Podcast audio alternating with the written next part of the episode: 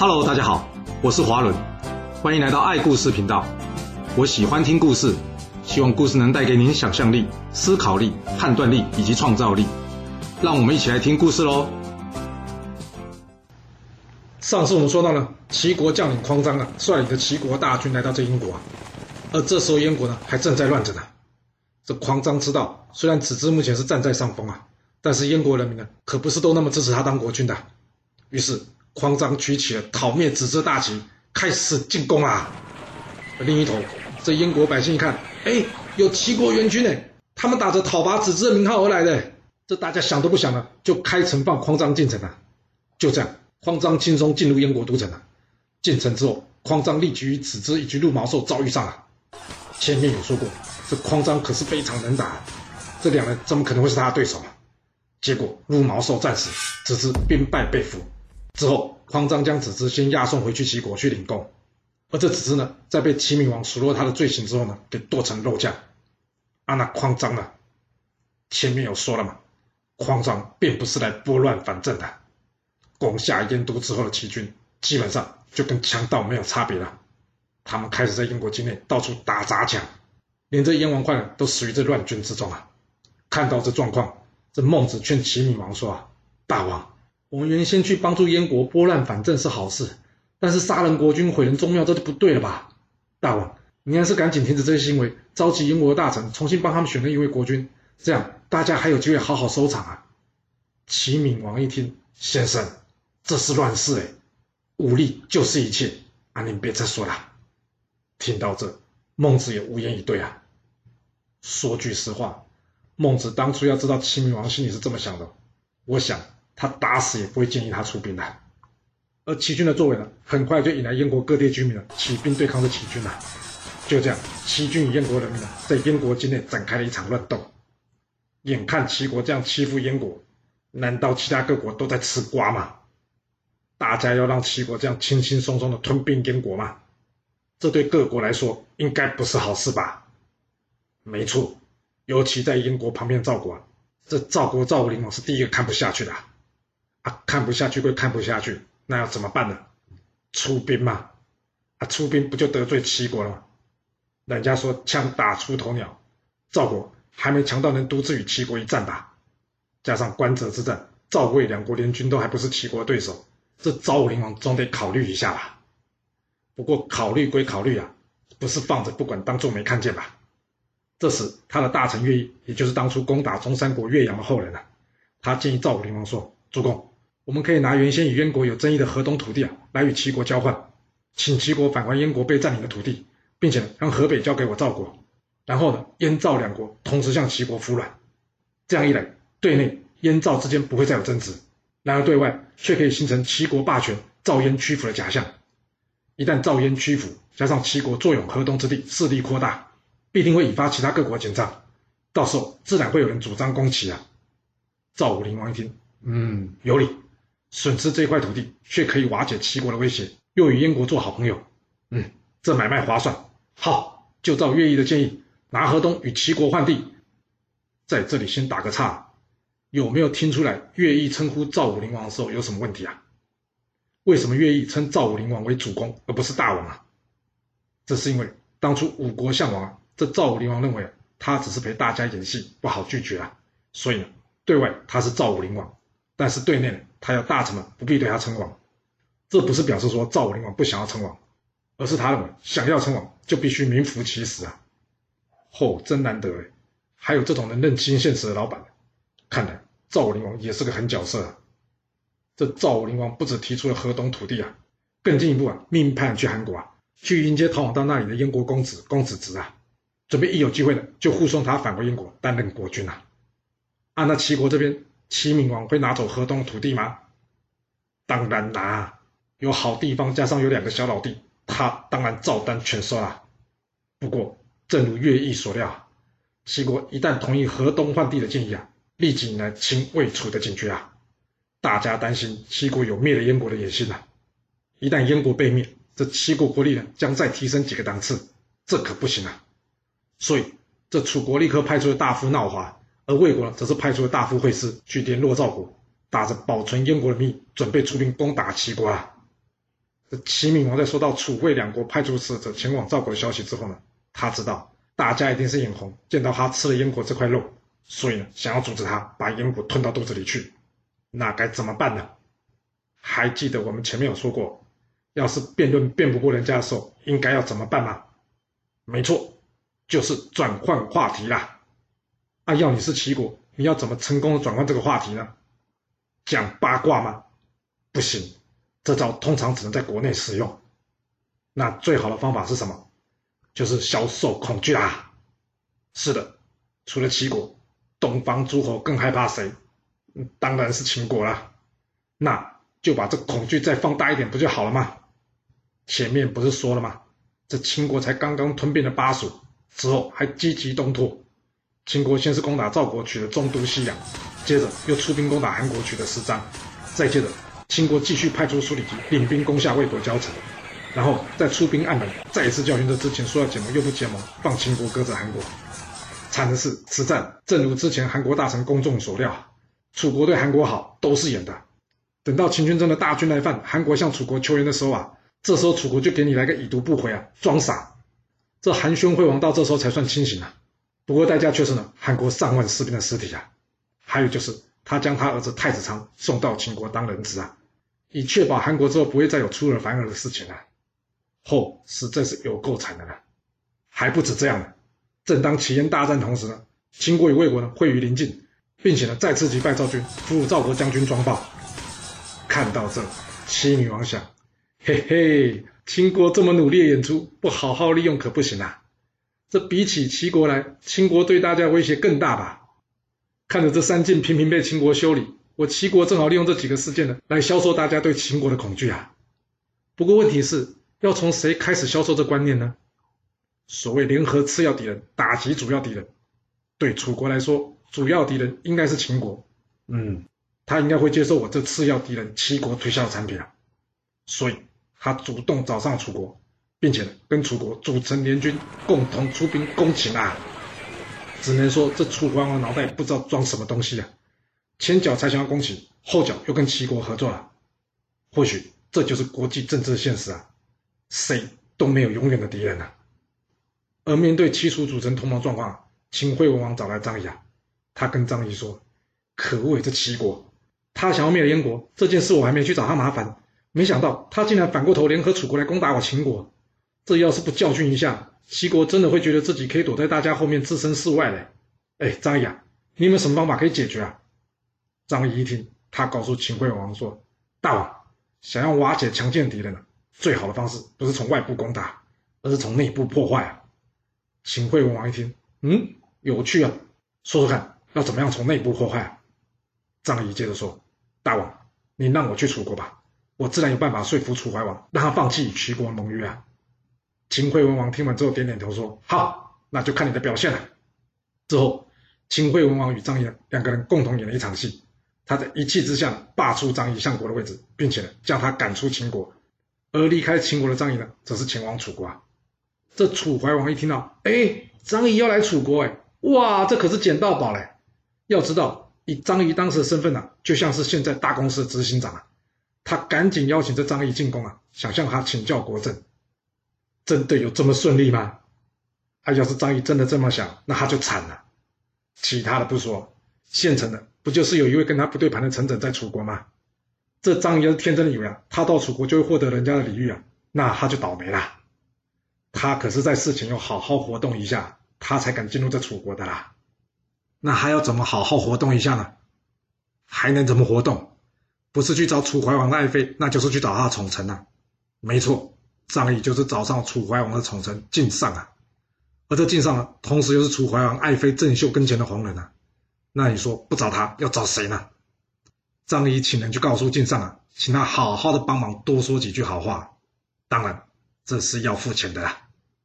有了这靳尚在前面的帮忙，才会有后面楚怀王礼遇张仪的举动啊。来到楚怀王面前，张仪告诉他：虽然我离开秦国，但是我可比任何人都了解秦国啊。大王，请恕我直言啊，您到底是哪个臣子给你出的馊主意啊？要你与齐国结盟，出兵共同抗齐啊？楚怀王一听，哎，你这么说不对吧？我跟齐国联军不是才刚刚战胜秦国吗？张仪接着说：“是打是打赢了，好处呢？”楚怀王一听，哎，嗯，哎，也是哎，好像没有什么好处哎。这张仪接着告诉楚怀王：“不过这样也好了，至少让秦国有所警惕啊。”听到这，楚怀王真的懵了，又说是馊主意，又说还好。大哥，你能不能一次说清楚一点，别让我猜啊？张仪接着说：“大王，要是您听我的建议啊，我可以让秦国免费奉上商于六百里的土地给您。”楚怀王一听，他眼睛都亮了：“什么？免费得到商于六百里的土地啊？要知道，这个现在位在河南南阳啊，地处陕西、河南、湖北三省交界之处的这个地区啊，可是古代兵家必争之地啊。要是秦国可以免费送给我，这不是捡了一个大便宜吗？”看来楚怀王没有搞清楚啊。通常免费的都是最贵的这个道理啊，那要怎么做呢？楚怀王急着问张仪，张仪跟他说：“简单，跟齐国绝交，并且与秦国联姻，成为兄弟之邦，就可以不费一兵一卒，坐享商于六百里土地。”楚怀王一听，好，我就听你的，跟秦国结盟联姻，然后拿回商于。决定好之后，楚怀王请大臣们一起吃饭，并且告诉大家这个好消息啊。这大臣们呢，一个一个拍马屁说：“哦，老板英明啊！”但偏偏这时候，有个人在旁边唱衰这件事。楚怀王一看，哎，陈轸，啊，你是吃错了什么药吗？大家都在高高兴兴的在祝贺我楚国能取回商于，你在那边唉声叹气，叹个什么劲儿？说。这陈轸回答楚怀王说：“大王，我是怕你还没有得到商于啊，结果呢，却得到齐国与秦国合作啊，共同对抗我楚国了。”这楚怀王一听，你这个从秦国来的部门经理，能比秦国来的执行长懂得多，我才不信呢！你给我说说看，什么理由啊？陈轸接着说：“大王，你想一想啊，秦国为什么尊重我楚国啊？这原因很简单呐、啊，那是因为我楚与齐国合作啊，这秦国知道不是我们对手啊，所以呢，他才尊重我们。但是要是你今天与齐国绝交，那就再也得不到秦国的尊重了。到时候别说秦国不会给我们商于六百里土地哦。”搞不好他还会直接出兵攻打我楚国呢。这一边是背信的秦国，而另外一边则是生气的齐国。大王，到时候我们楚国就危险了。我敢跟您断言呐，这张仪回到秦国之后啊，一定不会履行承诺的啊。这楚怀王一听，我听你在那边胡说八道，你这话意思不就是拐着弯骂我说搞不清楚状况吗？你看在场大臣们，大家不也都认同这个计划可行吗？最好是满朝大臣只有你一个人聪明，能看出张仪会背信呐。陈轸说：“大王，你就当我以小人之心度君子之腹吧。我建议啊，我们表面上说要与齐国绝交，但是暗地里仍与齐国友好。要是张仪真的能说服秦王献上商于六百里的土地啊，到时候我们再与齐国绝交，那也不迟啊。”楚怀王一听，别说了，你这说法太小人了。反正我已经决定了，要派张仪前往秦国去说服秦王了。你就在那边给我等着看，看我将这商于之地给取回来。于是。楚怀王任命张仪出访秦国，准备要去讨回这商于之地啊。而张仪呢，他也二话不说，立刻动身启程前往这秦国了。这楚怀王想，哼，看吧，人家张仪很守信用的，他连问都没问我楚怀王有没有跟齐国断交，他就相信我，直接出门了。去，这陈轸竟然还叫我骗人。呃，不过陈轸的话也不是没道理，我就慢一点再宣布与齐国绝交吧。来到秦国张仪，就这么刚好。一不小心呢，从车上跌了下来，摔伤了脚。结果，三个月没有办法去朝见这秦惠王。这楚怀王听到这消息之后，他心里想：不会吧？被张仪发现我还没有跟齐国断交，他在装病哦。啊，算了算了，既然答应跟秦国结盟，我就不应该耍小动作。所以楚怀王决定了，找人去宋国呢，大骂这齐王，等于是正式宣布跟齐国断交了。这齐闵王知道这件事情之后，他非常生气啊！这可恶的楚国啊！断交就断交，还找人到宋国去辱骂我，这楚怀王是没搞清楚状况吧？没有我齐国，你就等着被秦国给修理吧。嗯，这一不做二不休，这齐闵王决定了与秦国结盟，他要让楚怀王认清楚这国际的现实啊。就在这齐秦盟约签订之后，这张仪的脚呢就突然间好了，啊，就突然间可以见秦王了。啊，至于商于六百里的土地呢，张仪告诉楚国来催促的使者说：“哎，这是不是听错了？”这秦王没有答应诶，呃，要不我在秦国有六里的封地，我张仪呢自愿提供出来奉献给这楚王，你看这样行不行啊？哇，有没有搞错啊？六百里变成六里，这差了一百倍！你说行不行啊？这楚国使者大骂张仪：“你这摆明是欺骗楚王啊！”这张仪笑了笑，他就差没说出口啊，骗你就骗你，难道你咬我？